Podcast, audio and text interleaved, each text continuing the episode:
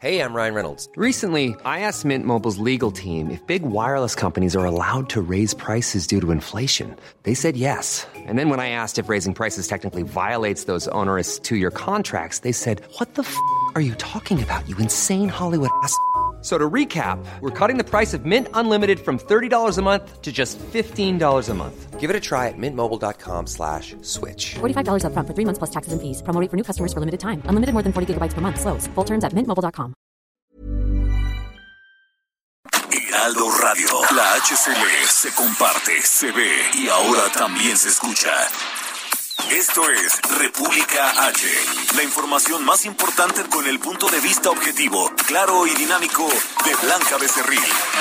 Hola, hola, muy buenas noches. Son las 8 de la noche en punto de este martes 25 de mayo del año 2021. Yo soy Blanca Becerril, esto es República H y yo lo invito, por supuesto, como todos los días, a que se quede conmigo porque en los próximos minutos le voy a dar la información más importante generada hasta el momento para que usted, por supuesto, esté bien informado de lo que ha ocurrido en las últimas horas en el territorio nacional y de hecho de información de último momento. Asesinaron lamentablemente a Alma Rosa Barragán, candidata de Movimiento Ciudadano a la alcaldía de Moroleón. Esto en Guanajuato. Le vamos a tener los detalles. Además, cómo va el caso del gobernador de Tamaulipas, Francisco García Cabeza de Vaca. También información importante. Cómo está avanzando el coronavirus. Demanda el jefe Diego a quién estaría demandando en estos momentos. Le vamos a decir las encuestas del Heraldo, por supuesto, de cómo va la preferencia electoral a la elección del próximo 6 de junio aquí en la Ciudad de México con la renovación de las alcaldías. Y hoy acuérdese que es martes, martes de tecnología con el Sergio López. Así que quédese conmigo. Yo soy Blanca Becerril y esto es República H. En resumen, Alma Barragán, candidata a la presidencia municipal por Movimiento Ciudadano, fue asesinada a balazos cuando realizaba un mitin para pedir el voto, esto en Guanajuato. El ataque se registró cerca de las 6:45 de la tarde cuando la candidata se encontraba en las calles Pedro Guzmán y Circuito Moroleón. Ante la decisión de la Administración Federal de Aviación de Estados Unidos de degradar a México a categoría 2, derivado de la auditoría que realizó a la Agencia Federal de Aviación Civil, de que nuestro país pues no cumple las normas de seguridad de la Organización de Aviación Civil Internacional, distintas aerolíneas y organismos del sector piden al gobierno federal solucionar esta situación para regresar a categoría 1. El juez octavo de distrito en Tamaulipas, Faustino Gutiérrez Pérez, otorgó una suspensión provisional al gobernador de Tamaulipas, Francisco Javier García Cabeza de Vaca, contra cualquier orden de aprehensión que no sea por delitos que ameriten prisión preventiva oficiosa. Diego Fernández de Ceballos, el jefe Diego, presentó ante la Fiscalía General de la República una denuncia de hechos en contra del presidente Andrés Manuel López Obrador tras las recientes imputaciones que le hizo. El presidente del INE, Lorenzo Córdoba, manifestó su preocupación de que se quiera construir una falsa narrativa del fraude, algo así como lo que pasó en Estados Unidos con Donald Trump de cara a las elecciones presidenciales de noviembre del año pasado. Familiares y estudiantes de la Escuela Raúl Isidro Burgos Ayotzinapa en Guerrero, en conjunto con integrantes de otras organizaciones sociales, arribaron este martes a la Secretaría de Gobernación en la Ciudad de México, donde instalaron un plantón por tiempo indefinido. El presunto feminicida serial de Atizapán, Andrés Filomeno Mendoza Celis, de 72 años, fue trasladado ya del penal de Barrientos al de Tenango del Valle, en el Estado de México. Falleció William Shakespeare, el primer hombre en recibir la vacuna contra el coronavirus en el mundo. Tenía 81 años de edad. la nota del día. Oiga, y vamos rápidamente con información de último momento hasta Guanajuato con mi compañera Gabriela Montejano. Gaby, buenas noches, ¿cómo estás? Hola, ¿qué tal? Muy buenas noches. Pues con la noticia que sacude en este momento a Guanajuato es que la candidata de Movimiento Ciudadano para la alcaldía de Moroleón, Alma Rosa Barragán Santiago, fue asesinada en un ataque directo cuando realizaba un mitin en la zona rural del municipio. El crimen sucedió cerca de las 6:45 de la tarde en la colonia La Manquita, donde la candidata realizó un acto proselitista con vecinos y simpatizantes. Momentos antes, Alma Barragán transmitió a través de su página de Facebook desde la calle Pedro Guzmán, donde de manera extraoficial pues ocurrió este hecho. Es en la calle Pedro Guzmán y Circuito Moroleón en donde presuntamente sujetos armados le dispararon desde un vehículo que pasó por la zona. En el ataque, además, tres personas resultaron lesionadas, según confirmaron dirigentes del Partido Movimiento Ciudadano en Guanajuato. Apenas hace unos días, el candidato a diputado federal por el Distrito 20 en coalición PRI-PRD, Juan Guzmán, también resultó herido en un ataque a balazos en este mismo municipio.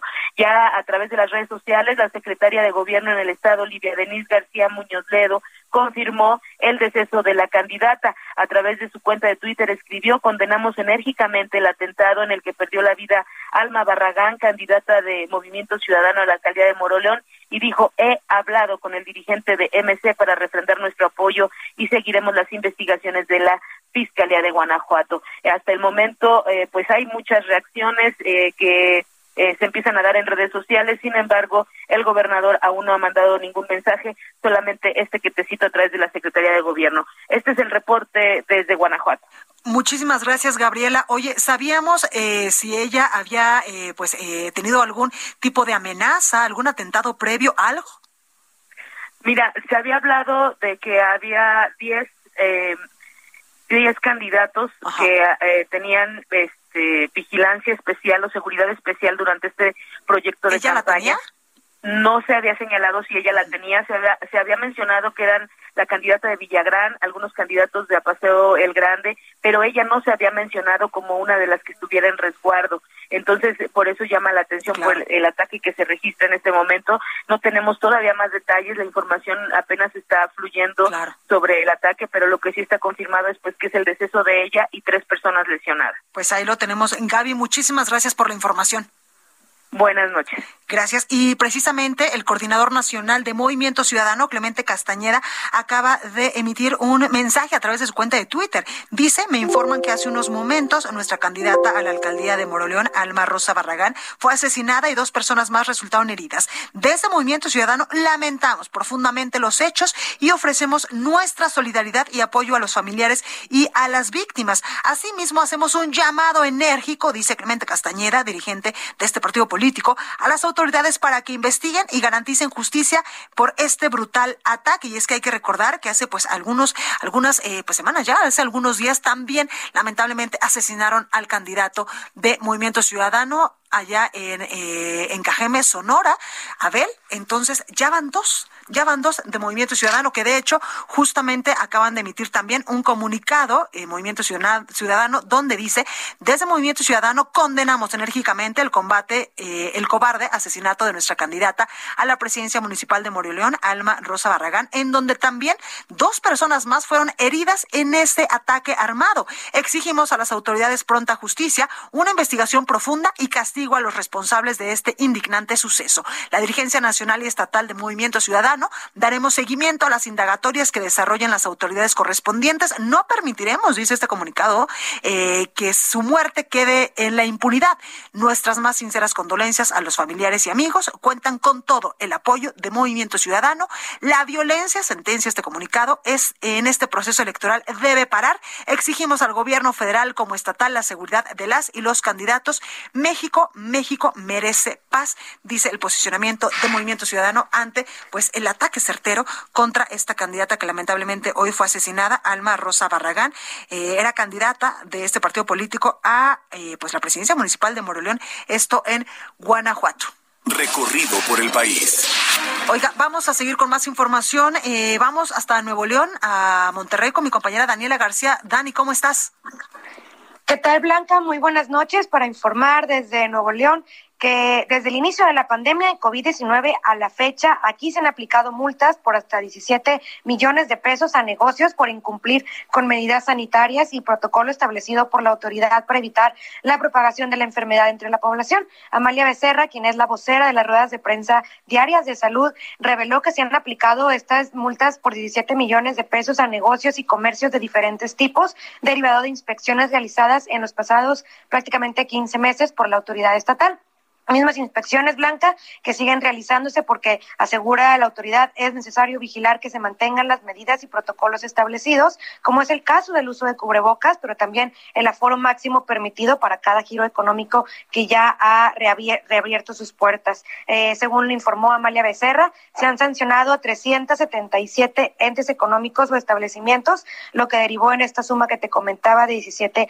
millones de pesos que fue recabada por la autoridad. Principalmente las causas de las sanciones fueron no respetar el horario establecido o el aforo permitido, así como incumplir con las medidas de salud establecidas por el Estado de Nuevo León. La información blanca. Muchísimas gracias, eh, mi Dani. Estaremos pendientes. Muy buenas noches. Buenas noches y vámonos hasta Veracruz con Juan David Castilla. Juan, ¿cómo estás? Muy bien, Blanca, te saludo con gusto también a toda la gente que nos escucha. Decirte que Angelina Zabaleta Córdoba, ella es regidora quinta de Perote, había denunciado violencia política en razón de género y desde el pasado domingo 23 de mayo fue reportada como desaparecida. Blanca, la mujer, fue vista por última vez cuando salió de su domicilio a las nueve de la noche en el municipio de Perote, este ubicado a unos 50 kilómetros de Jalapa, la capital del estado. Este hecho ha ocasionado conmoción en la población toda vez que la madre de familia se despidió de sus dos hijos para atender asuntos de su cargo como regidora, pero ya no fue vista nuevamente. Sus familiares denunciaron que la funcionaria municipal, que es del Movimiento de Regeneración Nacional, fue intimidada para que firmara documentos sobre estados financieros que el municipio remite de manera periódica al Congreso del Estado. En marzo pasado, Blanca, los magistrados del Tribunal Electoral del Estado de Veracruz determinaron que la regidora fue víctima de violencia política por parte del alcalde de Perote, Juan Francisco Herber Prado, el regidor primero, Esteban Romano Hernández, y el secretario del ayuntamiento, Héctor Iván Castillo Jiménez. Con lo anterior se confirmó que las autoridades municipales no proporcionaron información a la regidora en dos ocasiones, documentación eh, correspondiente a los puntos a discutirse en las sesiones de Cabildo. Es por este motivo que los tres funcionarios de Perote serían incluidos en el Registro Nacional de Personas Sancionadas en materia de violencia política contra las mujeres en razón de género del INE, donde sus nombres aparecerían durante cinco años con cuatro meses. Los familiares de esta regidora eh, solicitaron la intervención del gobernador del estado, Cuitlava García Jiménez, para que se agilice la investigación, la búsqueda de Zabaleta Córdoba y sea localizada lo antes posible y con vida blanca. Decirte que ella es ingeniera de profesión, y muy conocida en Perote por su activismo social en la defensa de los derechos de las mujeres.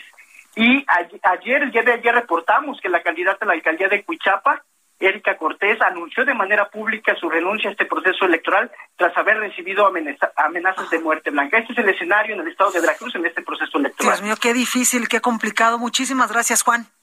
Un abrazo, Blanca. Hasta luego. Hasta luego. Y vámonos hasta Tamaulipas con Carlos Juárez. Carlos, ¿qué información nos tienes? Hola, ¿qué tal, Blanquita? Muy buenas noches. Qué gusto saludarte a ti y a todo tu auditorio. Te comento que el juez octavo de distrito concedió un amparo provisional al gobernador Tamaulipas, Francisco García Cabeza de Vaca.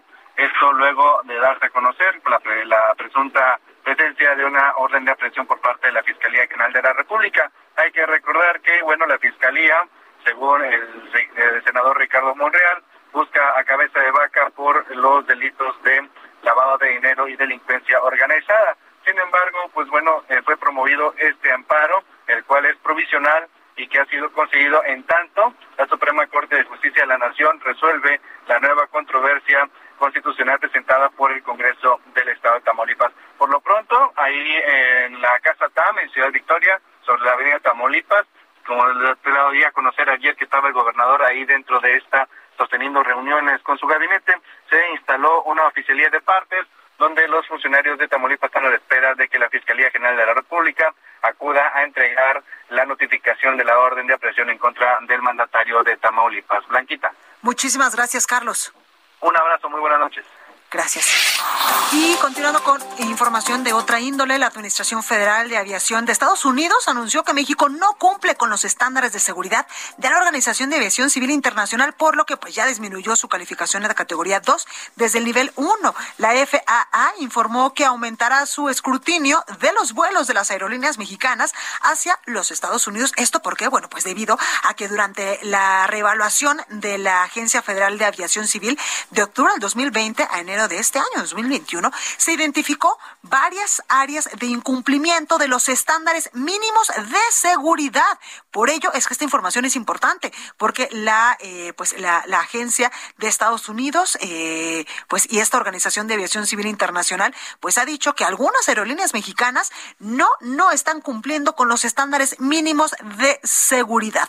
En respuesta, por supuesto, el gobierno mexicano señaló en un comunicado que a través de la Agencia Federal de Aviación Civil, pues eh, está plenamente comprometido en cumplir con el sistema de vigilancia en materia de seguridad operacional y recuperar la categoría 1. Esto también es un tema pues que nos preocupa porque muchos de nosotros de repente pues por trabajo incluso tenemos que tomar eh, pues un vuelo para ir a otros estados de la República, a veces por trabajo, a veces eh, pues también por un momento de descanso para ir a ver a la familia también. Entrevista. Oiga, y vamos rápidamente hasta Estados Unidos para que nos amplíe un poquito más este tema, nos hable más de este asunto con mi compañero Juan Guevara, periodista de Now Media. Juan, ¿cómo estás? Bien, Blanca, gracias. Pues así es, fíjate que los Estados Unidos, como tú mencionabas este martes, eh, bajaron la calificación de eh, las medidas de eh, seguridad en aviación. Obviamente, esto es muy importante adicionalmente a lo que tú ya mencionabas, porque pues México es el destino más importante para los ciudadanos americanos en este país. Esto significa que la Agencia Federal de Aviación en los Estados Unidos, la FAA en inglés, va a asumir un escrutinio mucho más agresivo en todos los vuelos que lleguen de México a los Estados Unidos. Quiero decirte que el presidente de México, Andrés Manuel López Obrador, eh, pues dijo que no estaba de acuerdo y eh, urgió, o sea, le pidió a las autoridades de los Estados Unidos no disminuir la calificación, diciendo que México está tratando de cumplir con todas las normas relevantes.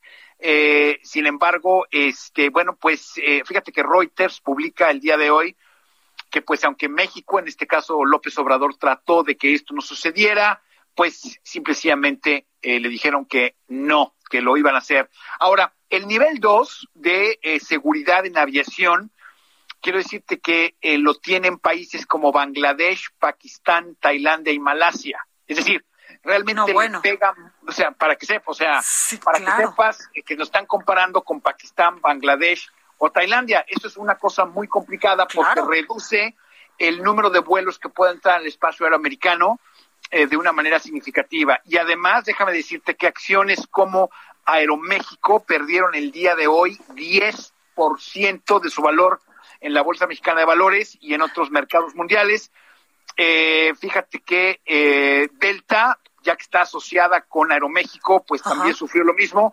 Es decir, al final del día lo que está pasando es que eh, los eh, lo que va a pasar es que los las aerolíneas americanas van a tener una ventaja fuerte contra las aerolíneas mexicanas y digamos United contra Aeroméxico, pues porque United o American Airlines o la que tú quieras que sea compañía americana, pues va a contar con la categoría 1, sin embargo las aerolíneas que vengan de México, eh, como Aeroméxico o lo, aerolíneas mexicanas, pues van a tener una calificación 2, lo cual los pone en desventaja competitiva contra sus competidores en Estados Unidos. Así que mal y de malas.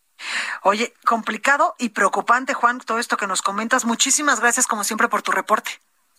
Estamos en contacto. Un abrazo. Gracias. Gracias, Juan. Oiga, y México van en México 19 semanas a la baja de la pandemia. Gracias a Dios, gracias a Dios. Ya vamos viéndole eh, pues el final de este túnel. Francisco Nieto nos tiene la información. Francisco, ¿cómo estás?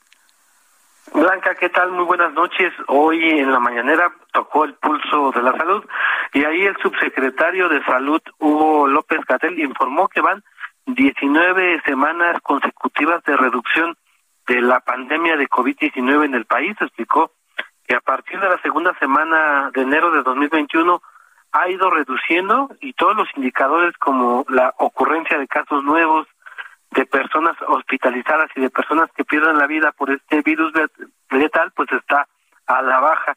Dijo que comparado con lo vivido a lo largo de la pandemia se puede apreciar una situación semejante a la de abril de 2020 en términos de intensidad epidémica, pero con la enorme diferencia de que en vez de ir al alza vamos a la baja. Recordó que México ha recibido más de 34 millones de dosis de vacunas de cinco clases de vacunas o de laboratorios, por lo que avanza la vacunación. Incluso hoy el presidente López Obrador dio a conocer que la población de 40 a 49 años de edad comenzará a vacunarse en el mes de junio. Pues esto fue parte de lo que sucedió hoy en la mañanera blanca. Muchísimas gracias, Paco. Buenas noches. Gracias. Y eh, inició la vacunación transfronteriza en Tijuana y San Diego. París Alejandro nos tiene la información. París, cuéntanos de qué se trata. Buenas noches, Blanca, amigas, amigos de de México. Así es, es que los gobiernos de México y Estados Unidos pusieron en marcha la primera vacunación transfronteriza con la aplicación de 10.000 vacunas contra el COVID-19. Esto lo anunció el secretario de Relaciones Exteriores, Marcelo Ebrard. Lo dijo durante la conferencia matutina, en la cual dijo que este, esto se logró gracias al esfuerzo del Consulado General de México en San Diego y el Condado de San Diego para vacunar a los ciudadanos mexicanos que trabajan en compañías estadounidenses en Baja California. Escuchemos al secretario Marcelo Ebrard. Hoy se inicia una vacunación transfronteriza entre Tijuana y San Diego. Vamos a tener 10.000 vacunas en la zona limítrofe de la frontera entre México y Estados Unidos en un esfuerzo de ambas autoridades locales con, también con el sector privado. Eso es muy alentador. Tendremos 10.000 vacunados ya a partir de hoy en, San Isidro y el Chaparral. Las 10.000 vacunas fueron otorgadas por el condado de San Diego de manera gratuita y las aplicará el personal médico de la Universidad de California en San Diego. Se estima que serán vacunados entre 150 y 200 personas por hora. Escuchamos al secretario Marcelo Ebrard. No, es que la verdad es que me registré apenas antier. Entonces, eh, bien. Que tiene como propósito el tratar de igualar los porcentajes de vacunación en la frontera norte, sobre todo en las ciudades que tienen mayor interconectividad, como puede ser Tijuana y San Diego, que es inmensa. Entonces, por fin se logró. Eh, estimamos que vamos a tener ahora una vacunación inmediata de 10.000 personas, pero seguramente esto va a crecer mucho y pretendemos replicarlo en toda la frontera. Pero ya son acuerdos más bien de carácter local, no es un acuerdo eh, entre los dos gobiernos nacionales. Marcelo Ebrard adelantó que si funciona la aplicación de vacunas en Tijuana y San Diego, esto se va a replicar en otras ciudades de la frontera entre México y Estados Unidos. Blanca, esta es la información. Oye, París, solamente una precisión, ¿solo es para las personas que trabajan en ambos lados de la frontera? O sea, que son, por ejemplo, mexicanos que viven en Tijuana, que van constantemente a San Diego, o todos los que viven en Tijuana? Son trabajadores eh, mexicanos que están en empresas de Estados Unidos y que van a acudir a la línea fronteriza a vacunarse, no van a a cruzar la frontera ni las vacunas ni los mexicanos. Van a ser exactamente en el cruce fronterizo donde se va a aplicar la vacuna a estos trabajadores de empresas estadounidenses. Claro, qué bueno que hacemos esa precisión, eh, París, porque incluso pues cualquiera de nosotros ya hubiera pensado, vámonos a Tijuana y allá nos vacunamos y así no nos cruzamos. Así es, pero solamente es para trabajadores mexicanos de empresas norteamericanas y se espera que se extienda a otros eh, a otros estados fronterizos entre México y Estados Unidos. Muchísimas gracias, París, por la información. Buenas noches. Buenas noches. Oiga, e inició ya la vacunación de 50 a 59 años de edad en siete alcaldías de la Ciudad de México. Gerardo, ¿cuáles son? Cuéntanos. Gerardo Suárez, ¿ahí me escuchas? Comenzó la vacunación para personas de 50 a 59 años en siete alcaldías de la Ciudad de México. Estas son Álvaro Obregón, Azcapotzalco, Benito Juárez, Coyoacán, Miguel Hidalgo, Tlalpan y Venustiano Carranza, donde se espera inmunizar a 526 mil personas. Blanca, realizamos un recorrido por el Pepsi Center, eh, que forma parte del World Trade Center en la alcaldía Benito Juárez, donde se realiza uno de estos macrocentros de vacunación y observamos una afluencia constante de personas desde la mañana hasta su cierre cerca de las cuatro de la tarde. Esta es la única unidad de vacunación en la alcaldía Benito Juárez y bueno, en el interior también se observa cómo ya se eh, intensifica el trabajo de las brigadas de inmunización. Ahí son 84 brigadas y pues realmente lo que se observa es un espacio repleto de este personal de vacunación entre Secretaría de, de Salud de la Ciudad de México y voluntarios de la UNAM y del Instituto Politécnico Nacional llevando a cabo el proceso de protección a las personas de 50 a 59 años. Hoy empezó para las personas que van de la A B y C en su primera letra del apellido paterno y continuará mañana con las letras D, E, F y G. Termina este eh, bueno, esta jornada de vacunación el sábado 29 de mayo y con ello también terminaría la vacunación de 50 a 59 años en la Ciudad de México. Esta es la información que te tengo, Blanca. Muchísimas gracias, Gerardo. Buenas noches. Y vámonos con Carlos Navarro porque ya hay fecha para que la jefa de gobierno reciba también su respectiva vacuna. Carlos, ¿cómo estás? Buenas noches, Blanca. Te saludo con gusto a ti al auditorio y comentarte que la jefa de gobierno, Claudia Sheinbaum, informó que va a vacunarse el, próximo sábado como parte de la vacunación contra COVID-19 en la Ciudad de México. Recordemos que Tlalpan es una de las alcaldías donde hoy inició la vacunación contra COVID-19 de personas de 50 a 59 años de edad y ella acudirá, dijo, como cualquier persona con sus respectivos documentos y formarse. Escuchemos. Sí, me toca el sábado eh, vacunarme por la letra de mi apellido, con S. Entonces ya eh, estaré vacunándome el último día de 50-59, tengo 58 años. 24 de junio cumplo 59, así que estoy en el margen eh, de esta edad. Y el sábado pues me tocará vacunarme, voy a ir como cualquier persona, ciudadana, eh, con mi registro que ya tengo impreso y eh, para poder hacer la fila que me corresponde y vacunarme en el momento que me corresponda de acuerdo a mi cita. En Tlalpan se habilitaron dos unidades vacunadoras, Six Flags y la Preparatoria 5, siendo una de estas a la que acudirá la jefa de gobierno, así como otras 87 mil personas en busca de la primera dosis de Pfizer BioNTech. Blanca, pues, la información que te Muchísimas gracias, Carlos. Hasta luego, buenas noches. Hasta luego. Vamos a un breve corte. Yo soy Blanca Becerril. Esto es República H. No se vaya, que yo regreso con más información. Continúa escuchando a Blanca Becerril con la información más importante de la República en República H. Regresamos. Heraldo Radio. La HCL se comparte, se ve y ahora también se escucha.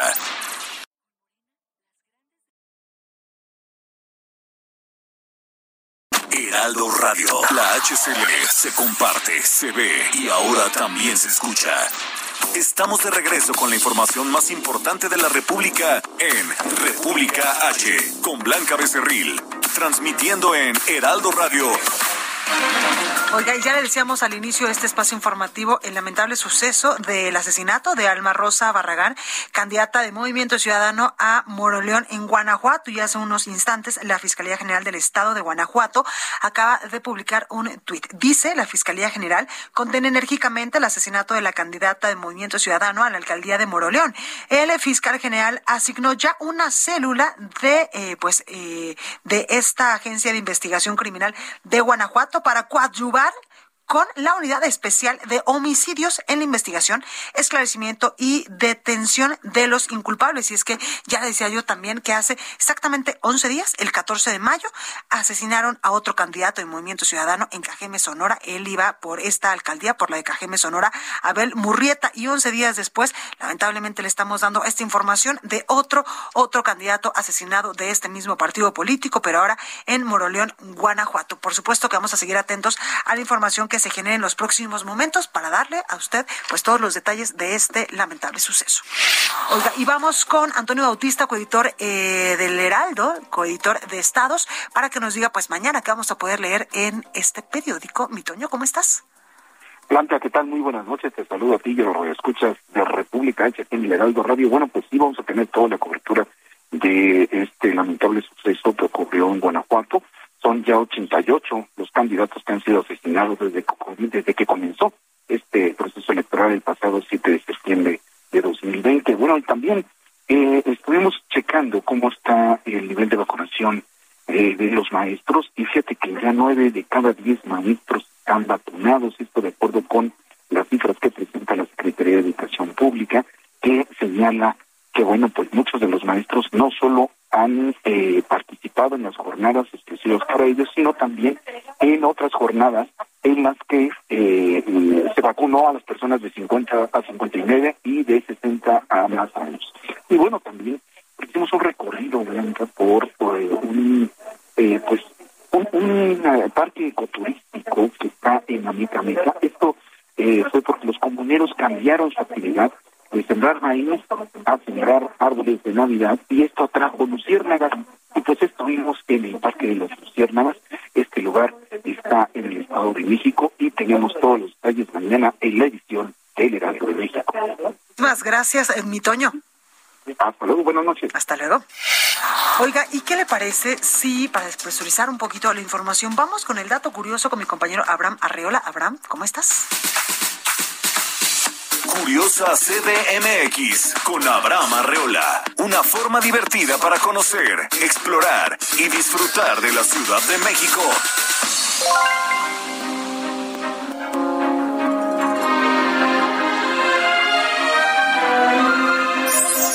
Bienvenidos. ¿Sabías que existió una moneda que decía muera huerta?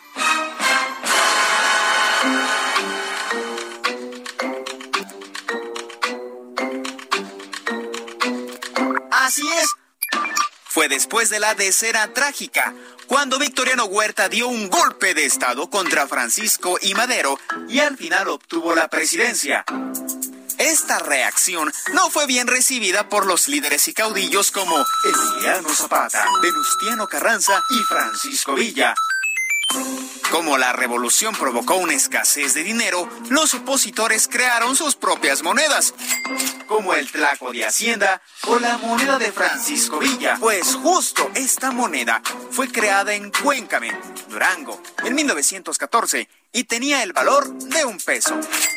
Pero eso no era lo importante, sino su peculiar leyenda. ¡Muera huerta! ¡Muera huerta!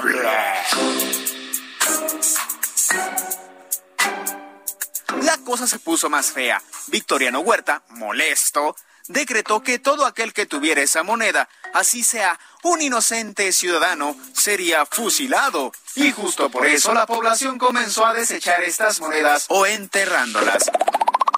Hasta ahora, que debido a su rareza pueden ser vendidas hasta en 30 mil pesotes. Yo soy Abraham Arreola. Para más contenido búscame en Twitter como arroba abarreola7 y en YouTube me encuentras como VoxLiber con muchos audiolibros. Gracias.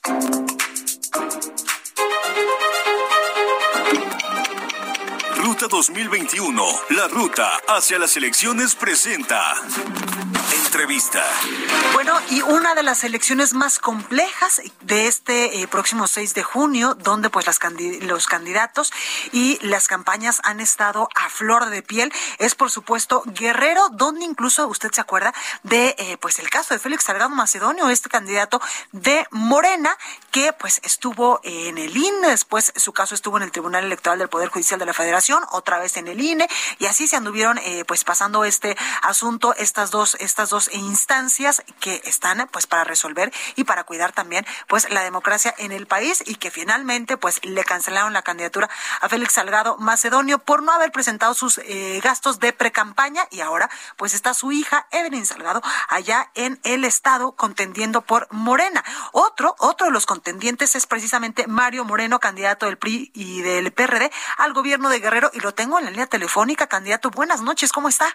Hola Blanca, muy buenas noches. Aquí en un evento, este, arrancando un evento aquí en Iguala. Desde aquí te mando un saludo. Muchísimas gracias, candidato. Oiga, precisamente cuénteme cómo va la campaña. Ya estamos a unos días de cerrar. ¿Qué le dice la gente? Muy bien, la gente muy emocionada. Hemos tenido eventos, hemos tenido encuentros muy importantes, adhesiones, adhesiones de diferentes partidos políticos. Vamos muy bien, vamos a ganar. Oiga, candidato, eh, precisamente también quiero preguntarle, en dado caso que las preferencias electorales pues le, den eh, pues la victoria allá en Guerrero, ¿qué haría en los primeros días de gobierno? Bueno, eh, hay muchos retos que cumplir, hay que darle continuidad a un trabajo que se ha estado realizando. Todas las cosas buenas que se han hecho en este gobierno les vamos a dar continuidad, pero vamos a implementar nuevas acciones que nos ayuden a impulsar el desarrollo de Guerrero y la seguridad, por supuesto. Totalmente. Oiga, candidato, precisamente la seguridad. ¿Qué plan usted eh, estaría implementando? ¿Qué estrategia para regresarle pues la paz a todas las personas que viven en Guerrero? Mira, hay que continuar con lo que se ha estado haciendo. Ha dado buenos resultados. Hace dos, tres años estábamos en primer lugar de homicidios dolosos. Hoy estamos en el lugar 10. Hay que seguir trabajando, reforzando trabajando de manera coordinada con los eh, tres eh, niveles de gobierno y por supuesto implementar acciones nuevas, hay que generar empleo, hay que generar desarrollo, hay que eh, generar condiciones para que tengamos ciudades más seguras. Totalmente. Candidato, el día del cierre de campaña ya tiene previsto qué va a hacer, cómo le van a hacer. Bueno, tenemos cierres de campaña en todas las regiones. Ya inicié en la montaña, este, en la montaña baja y, en Acapulco y arrancamos. Hoy estoy aquí en Iguala con cierres. Claro. Oiga, candidato, hace unos momentos, pues lamentablemente eh, asesinaron a una candidata de Movimiento Ciudadano en Moroleón, allá en Guanajuato. ¿Usted se siente seguro haciendo campaña en su estado? Mira, yo he caminado a lo largo y ancho de Guerrero y, y afortunadamente no he tenido mayores complicaciones. Pues ahí lo tenemos, Mario Moreno, candidato del PRI y del PR al gobierno de Guerrero. Muchísimas gracias, sé que anda usted eh, pues ya en un evento de campaña, ya no le quito más el tiempo.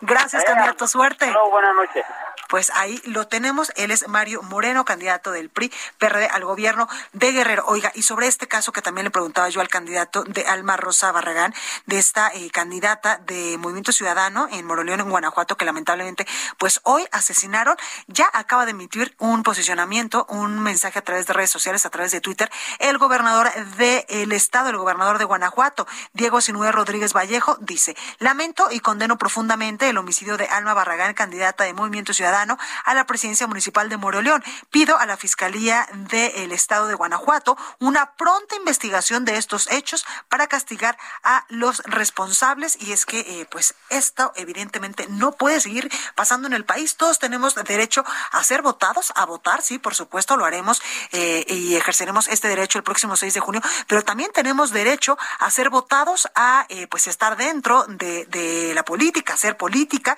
y lamentablemente pues en esta elección. Hemos visto muchos, muchos casos de personas que han sido amedrentadas, que han sido amenazadas, de candidatos también que no se sienten seguros haciendo campaña. Incluso, ya se lo decía yo hace algunos días, que muchos candidatos de, varios partidos políticos, también de Movimiento Ciudadano, pues han declinado y han dicho, yo ya no puedo seguir con la campaña, yo ya no puedo seguir recorriendo mi municipio porque no tengo la seguridad de que eh, pues lo puedo hacer de manera libre y de manera en paz. Esto literalmente es preocupante porque imagínense ellos que son candidatos y que en algún momento si el voto les favorece van a velar por nuestra seguridad. Imagínense qué nos podemos esperar nosotros simples mortales.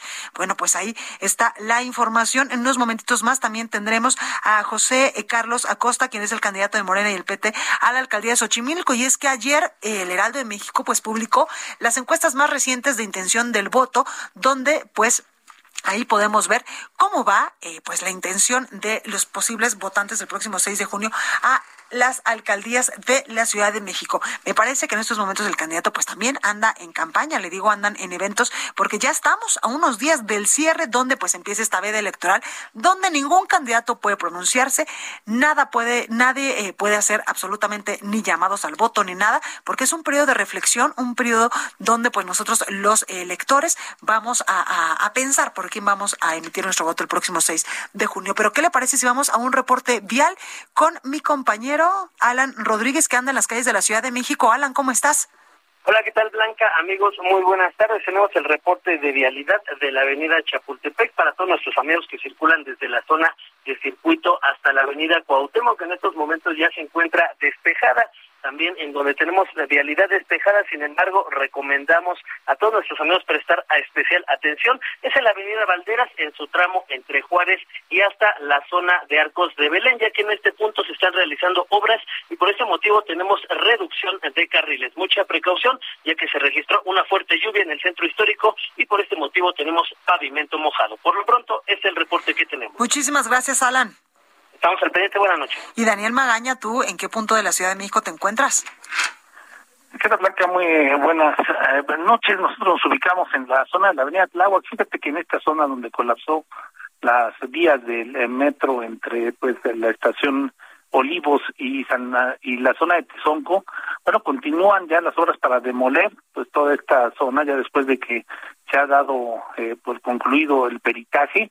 Esto ha generado problemas vehiculares mayores. Hay que recordar que ya el día de mañana empezará a transitar el metrobús en esta zona, pero para, para permitir la demolición pues de esta estructura, bueno, pues prácticamente se ha habilitado en doble sentido uno de pues el tramo de la avenida Tláhuac y esto ha generado bastantes estragos viales aquí pues le sugerimos utilizar vías alternas la zona de la avenida Canal de Chalco sobre todo las personas que ingresan del periférico sur les será de mucha utilidad para evitar estas complicaciones que se extienden prácticamente hasta la estación del metro periférico oriente así que bueno pues una tarde y pues va a ser todavía complicado poder eh, pues avanzar en todo este tramo. Ese reporte. Buenas noches. Muchísimas gracias, eh, Daniel. Augusto Tempa, buenas noches, adelante con tu reporte. Ahí lo tenemos, él también anda en las calles de la Ciudad de México recorriendo. Le digo que en estos momentos aquí en la capital del país está lloviendo y cuando el pavimento está mojado, pues algo nos pasa a nosotros los conductores que de repente algo se nos nubla y lamentablemente eh, pues eh, tenemos algún tipo de incidente o accidente o un pequeño alcance, pero algo sucede, aunque me vean mal aquí en cabina, pero algo sucede cuando eh, llueve aquí en la capital del país y por supuesto también en muchos estados de la República donde también evidentemente llueve y hay accidentes automovilísticos. Augusto, ya te escuchamos, adelante. ¿Qué tal, Blanca? Muy buenas noches. Te platico que me encuentro por el paso de la reforma y es que se encuentran cerrados los carriles centrales que van hacia la avenida Hidalgo y la avenida Juárez. Esta, este cierre se debe a una manifestación a esta hora, además de las ocho y media de la noche, salieron alrededor de 100 personas, estudiantes normalistas de Guerrero, quienes eh, son familiares de los 43 desaparecidos de Ayotzinapa y el día de hoy están marchando eh, a favor, apoyando a aquellos, aquellas normalistas, más de 70 normalistas que fueron detenidas en Martimatá, en Chiapas, y por ello eh, mantienen este bloqueo sobre los carriles centrales. Se espera que en los próximos minutos, alrededor de 30 a 40 minutos, quede liberada la circulación, pero por lo pronto hay que evitar esta zona para los que van hacia la avenida Hidalgo, que procede, por supuesto, del Ángel de la Independencia. En sentido contrario, la circulación se encuentra normal. Gracias. Y reporte. Muchísimas gracias, Augusto. Seguimos pendientes. Tecnología, gadgets, redes sociales. Tecno. Tecno. Con Barbacoin. Ya estás, padrino. Oiga, ya está con nosotros Sergio López, editor de paréntesis.com. Mi ahijado, ¿cómo estás? ¿Cómo estás, Madrina? Buenas noches. Un saludo para ti y para toda tu audiencia. Bien, oye, hoy nos traes buena información. Bueno, siempre nos traes buena información, pero viene el hot sale. Cuéntanos para las personas que todavía no sabemos qué es, de qué se trata, qué hace, qué pasa en ese momento. Así es, así es. Bueno, pues es, es una iniciativa que, que vale la pena destacar. Nació en México y la idea o cuando surgió era fomentar y promover el comercio en línea. Se ha venido repitiendo año con año y pues básicamente son ofertas y, y, descuentos y promociones que uno puede encontrar en internet. Hay ofertas que son muy buenas, hay otras que simplemente de repente pues solo son meses o que son descuentos muy bajitos.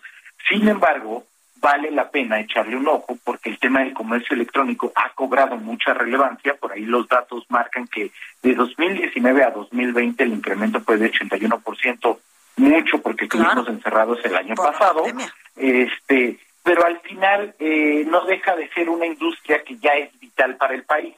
Ahora, ¿qué me gustaría compartir con tu audiencia? Algunos consejos de qué tienen que hacer si van a comprar. Claro. Para que Sergio, esto es más o menos como el Buen Fin, por ejemplo, ¿no? Pero todo en Esto línea. es como el, justamente es como el Buen Fin, comenzó el lunes 23 de mayo, termina el lunes 31 de mayo. Entonces, la verdad es que está está bueno.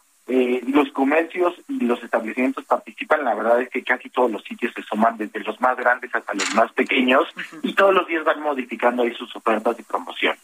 Totalmente. Ahora sí, dinos cómo comprar de manera correcta, pero sobre todo segura, porque yo no sé si usted quien me escucha tiene confianza en comprar en línea. Yo, sinceramente, te voy a decir que antes de la pandemia de, del coronavirus, donde el año pasado, pues todas las tiendas estaban cerradas y solo podías comprar en línea desde una cámara para hacer tu chamba, por ejemplo, nosotros, o una luz para, eh, pues, grabar los videos, hasta, eh, no sé, algún detallito para algún cumpleaños y mandárselo a otro estado de la República. Yo antes de eso siempre tuve la la, la, convicción de no comprar en Internet porque a mí se me decía que podían incluso hasta clonar mi tarjeta de crédito y que no era seguro. Sí, la verdad es que es que justo como tú dices, el tema de la pandemia, eh, algunos datos indican que nos aceleró en temas de, tecnología y de penetración de, tecnología cinco años, porque sí estaba mucho el tema de que es inseguro, el tema de que me van a robar datos, de que no va a llegar, pero bueno, ahí te van algunos tips que tienen que tomar en cuenta eh, toda la audiencia. Una es nunca compren en un wifi público. Ah, ok. O sea, si te vas a un Starbucks y te metes o te vas, no sé, a algún parque de la Ciudad de México o de algunos parques del interior de la República donde haya wifi gratuito, ahí no compramos. Ahí no comprar. ¿Por qué? Porque al ingresar tú los datos bancarios, eh, es probable, digo, no, no, no, la probabilidad es baja, pero alguien sí podría estar intentando monitorear lo que está pasando en la red. Uh -huh. Entonces, esta es una muy básica, pero es muy importante. Nunca datos personales en wifi públicos, no en el aeropuerto. Si les llega una oferta al celular y están en una plaza, como tú dices, en un café, y dices, bueno, aquí me conecto y lo compro, mejor utilizar sus datos o aguantarse a estar en el wifi de su casa. Claro. La otra, uh -huh. muy, muy importante, es desconfiar, y prácticamente en esta semana es un básico, de todos los mensajes SMS que les lleguen y de todos los mensajes por WhatsApp con ligas y con cadenas de te ganaste esto, te están regalando esto, participa por esto, porque si bien muchos de esos pueden ser verídicos y sean lo que hemos platicado nosotros, Blanca, en, en el tema de que eh, son bases de datos y, son celulares, eh, números que por ahí andan rondando y, no pasa nada, en alguna de, en algún caso sí puede ser malware o puede ser virus o puede ser un fraude y uno se, se arriesga. Totalmente. Pues ahí tenemos las recomendaciones para este hot sale. Muchísimas gracias, Sergio López, editor de paréntesis.com, por esta información. Oye, y otra cosa importante que también nos decías, asegurarnos de que al comprar, eh, que el sitio pues empiece con HTTPS, ¿verdad? Exacto, ese protocolo es muy importante. Básicamente, si no tiene ese, ahí no es. Yo siempre digo eso, pero, pero sí, la S eh, eh, es de cierta manera asegura que el sitio cuenta con las herramientas o los protocolos de seguridad necesarios para que puedas ingresar tus datos bancarios. Pues ahí lo tenemos, Sergio López, muchas gracias y te escuchamos el próximo martes. Muchas gracias, madrina, un abrazo. Igualmente, cuídate mucho. Entrevista. Oye, ya le decía yo que eh, pues andamos con todo en el proceso electoral y tengo en la línea telefónica a José Carlos Acosta, candidato de Morena y el Partido del Trabajo a la alcaldía de Xochimilco. Candidato, buenas noches, ¿cómo está? Muy bien, muchas gracias. Muy buenas noches, saliendo del debate. Justo, justo, por eso no lo podíamos contactar. ¿Cómo le fue? Ya díganos. Pues nos fue muy bien. ¿Cómo se sintió? lo que esperábamos, eh, pues los partidos que están unidos en contra manifestaron sus posturas. Sin embargo, pudimos eh, dar elementos muy contundentes.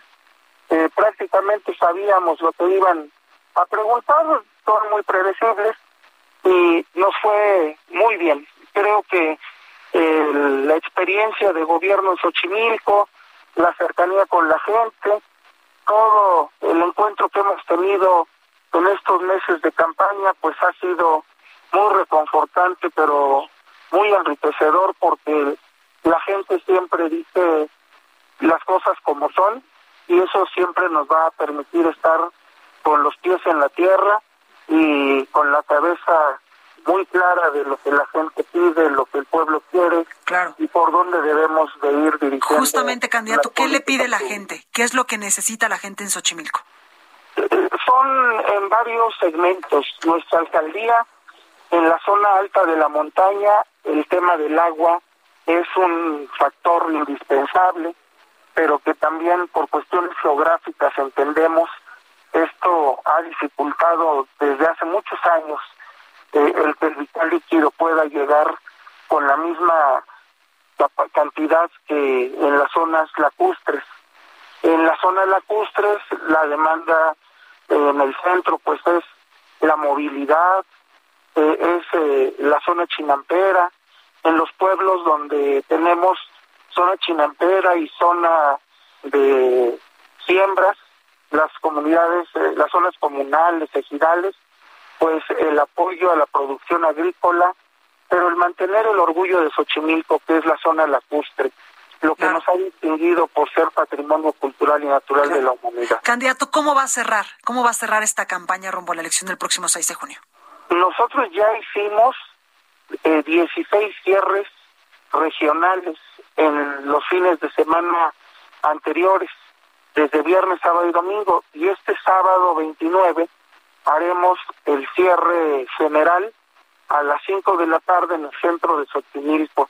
Hemos hecho pues también un sinfín de caminatas, de recorrer los parajes, los pueblos, los cascos urbanos de los barrios, las plazuelas, las plazoletas, los mercados, las lecherías, en fin, esto, esto todo eh, una campaña muy intensa con la cual ha sido muy reconfortante porque hemos tenido una comisión, una, un contacto directo con la gente y eso es lo mejor para poder eh, obtener un triunfo que en todas las encuestas desde que iniciamos hasta el día de hoy nos ha ido muy bien. Claro, oiga, eh, candidato, pues una parte también fundamental eh, para que usted también haga un muy buen trabajo allá en la alcaldía de Xochimilco es la relación que pudiese tener con la jefa de gobierno, con, me viene a la mente, el secretario de Seguridad, Omar García Harfush.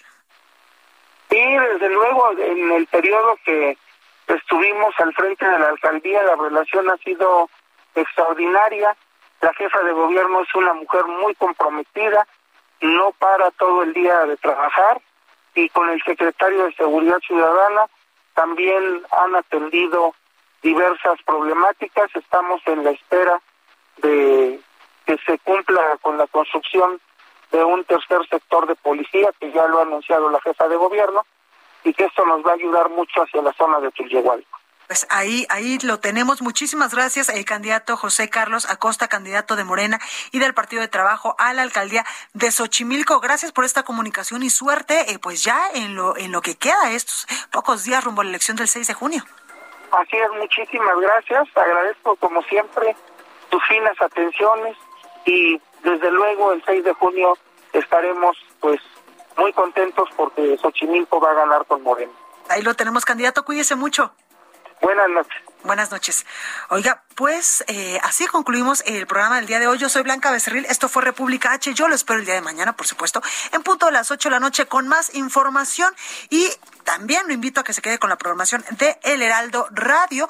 Y otra cosa muy importante, por favor, de corazón, cuídese mucho. El contagio de, eh, pues, de este SARS-CoV-2 del coronavirus sigue en el país más bajito, pero continúa. Y hasta que no estemos todos vacunados, podremos estar tranquilos. Así que cuídese mucho. Soy Blanca Becerril. Lo espero aquí el día de mañana.